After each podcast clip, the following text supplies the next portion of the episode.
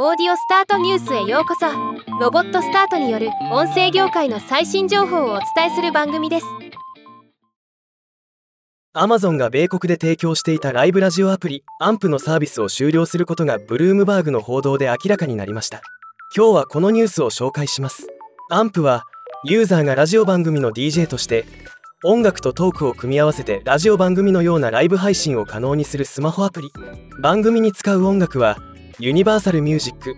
ソニーミュージックエンタテインメントワーナーミュージックなどの音楽会社が提供する数千万曲のライセンス楽曲を無料で使用できるというもので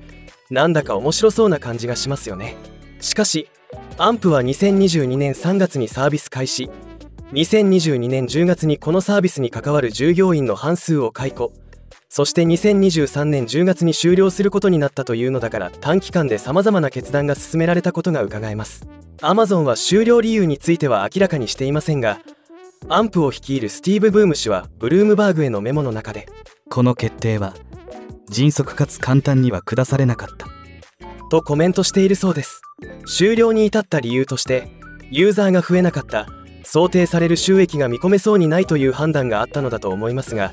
その要因としてコンテンツ作成と視聴に関してかなり制限があったことが考えられます。